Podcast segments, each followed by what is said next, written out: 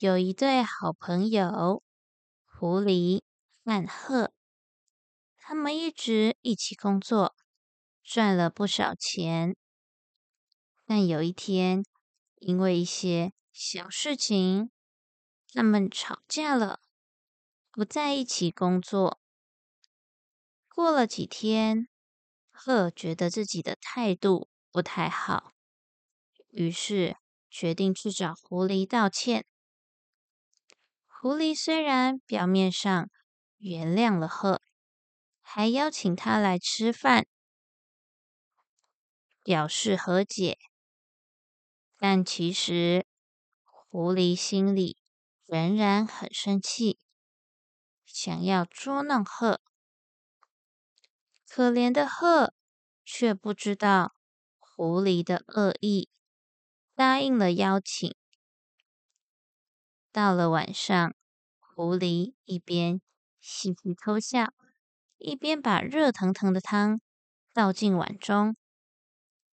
当鹤到达时，狐狸假装非常友善地招待他。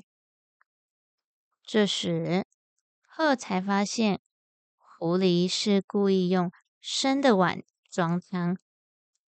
他看着狐狸，轻轻的。用舌头喝光了汤，而自己却只能吃到一些碎小的肉和散落的豆子，汤水还不停的从他的长嘴中流出。鹤非常不开心，于是想到了一个办法。